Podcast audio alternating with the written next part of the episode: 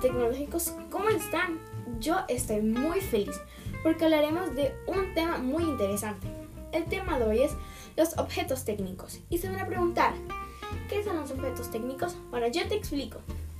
Estos pueden ser clasificados en simples, semicompuestos, compuestos y complejos, según el número de piezas y materiales con los que están fabricados. Vamos a hablar de los cuatro. Unos simples.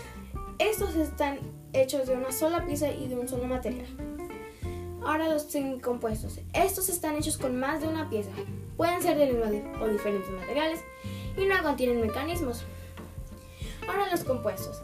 Estos están ensamblados con dos o más piezas y tienen un mecanismo con movimiento. Y por último, los complejos o máquinas. Estos están ensamblados con múltiples piezas de uno o diversos materiales y utilizan transformadores de energía para funcionar. Bueno, vamos a hacer una pequeña dinámica.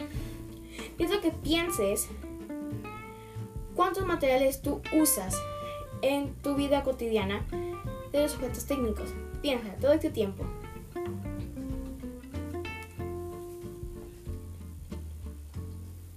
Listo.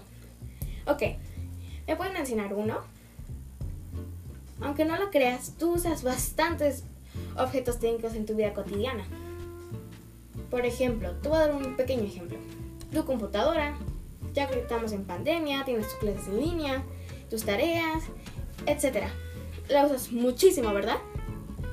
Creo que esa fue la primera que tú pensaste.